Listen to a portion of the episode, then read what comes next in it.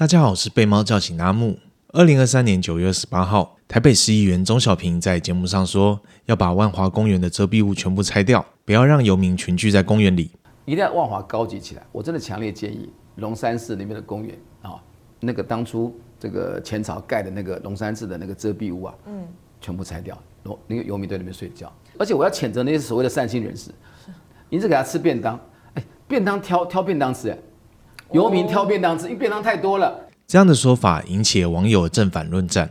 有网友很持平的说，就算你把街友赶出万华公园，他们还是会群聚在台北车站、短桥车站，根本就没有办法解决问题。也有人赞同钟小平议员的说法，认为街友就是游手好闲，有地方住不去住，偏偏要睡在公园里。但真的是这样吗？今天我们就来聊一聊街友这个议题。其实早在二零一五年，钟小平议员就有过类似的发言了。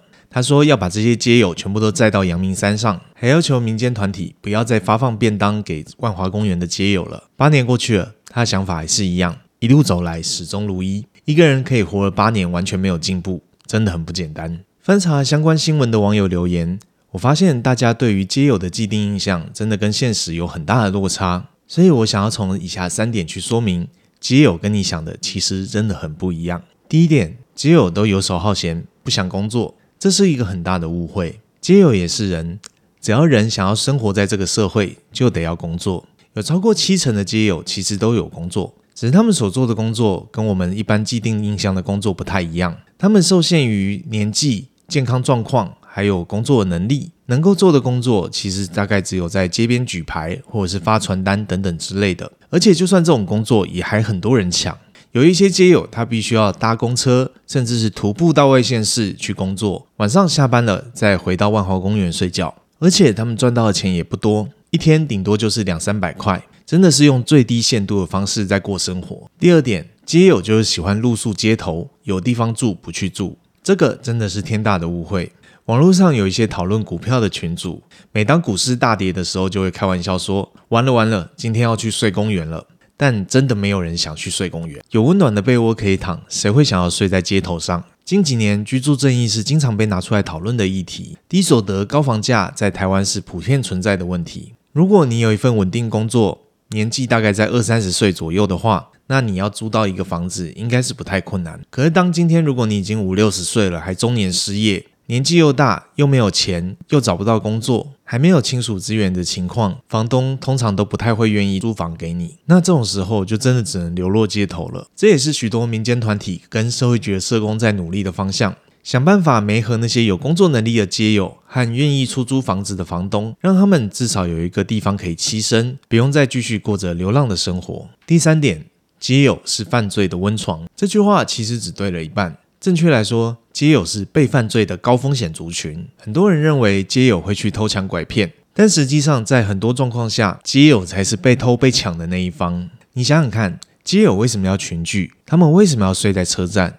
那是因为群聚的时候比较不容易被欺负，睡在车站这种人潮流动而且明亮的地方，也比较不容易成为被犯罪的对象。有些犯罪者就是看准街友好欺负，专门偷抢街友的东西。因为街友都是老弱残穷啊，当他们遇到罪犯，根本没有能力反抗，被偷了、被抢了，也只能自认倒霉。要知道，街友在这个社会算是弱势族群，通常只有他们被欺负的份，很难去欺负别人的。可能有人会问，为什么以前叫游民，后来改叫街友？那最近又有说是无家者，这些名词到底是怎么来的呢？在以前，流落街头、无家可归的人会被叫做游民。普遍的社会大众呢，对他们有着负面的印象。于是，民间团体开始推广街友这个相对友善的称呼，希望能够扭转社会大众对他们的观感。而近几年呢，像是芒草心协会这些组织，为了让政府能够更重视这些议题，于是他们开始使用无家者这个称呼。因为在这个社会上有更多的一群人，他们可能有工作，但是他们的工作收入不足以让他们有一个稳定的住所，他们常常被迫搬家，或者是租不到房子。到最后就只能睡在网咖，或者是像是二十四小时营业的便利商店、麦当劳等等。他们虽然没有睡在街头上，但他们的处境就跟街友一样。于是呢，我们使用定义更广泛的无家者来统称这样的族群。有人认为社会局和社工应该要处理街友的问题，但说真的，社工能做的也很有限。在这个资本主义的社会，好工作大家抢，连外送员的工作也是抢破头。就算我们很努力的帮街友媒合工作，但留给他们的机会实在太少。就算要给他们住的地方，在台湾也没有足够的安置床位和收容空间。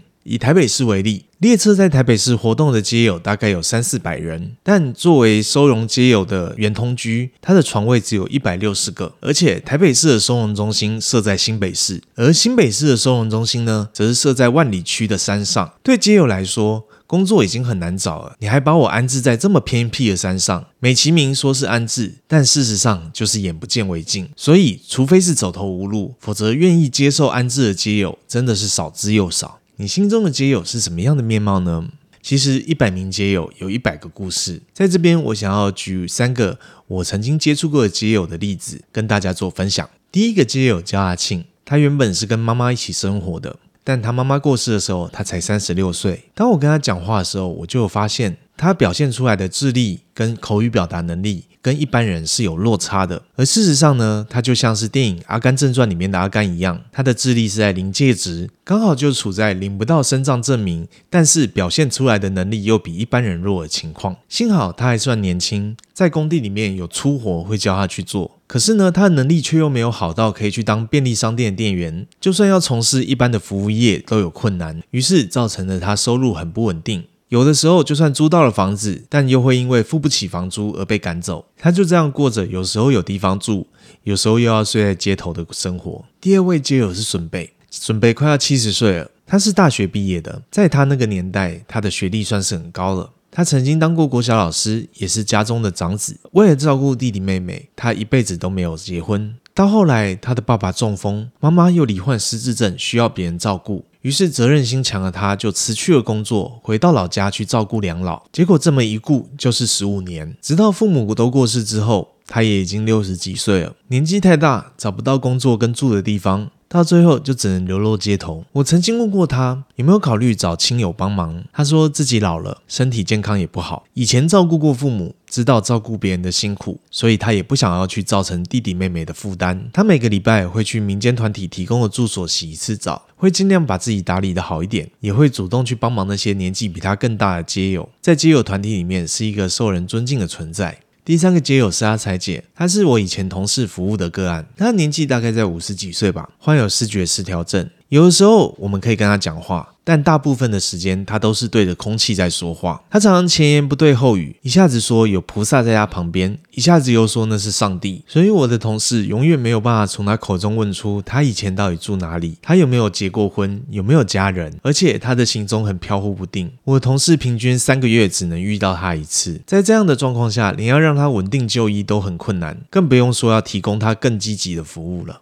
其实像这样的故事，我真的可以说一百个。每一个皆有无家可归的理由都不同，当然也有那种吸毒吸一辈子，一直进出监狱，到最后亲友都只想躲他远远的，没有人愿意收留他，就只好流落街头。也有那种年轻的时候一直酗酒，打老婆打小孩。到最后年纪大了，打不动了，喝酒喝到把自己的肝脏、肾脏都喝到坏掉，被家人赶出来，没有人愿意收留他，最后只能一身病痛的睡在公园里。我想表达的是，街友不是你驱赶他，他就会消失的。街友就跟贫穷一样。是这个社会的必然现象。今天我们任何人都可能会因为一次突发的状况，从此无家可归，流落街头，变成街友。我举一个极端一点的例子：万一哪天发生了台海战争，你跟我都有可能从此变成街友。想想看，乌俄战争和以巴冲突，真的不要以为这种事情不会发生。最后，我想说的是。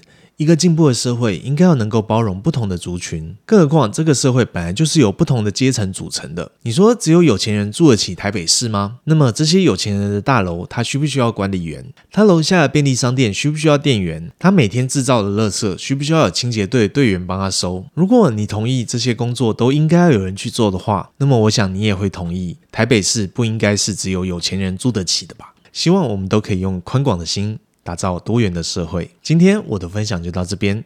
喜欢我们的影片，请记得订阅我们的频道。那我们就下次再见，拜拜。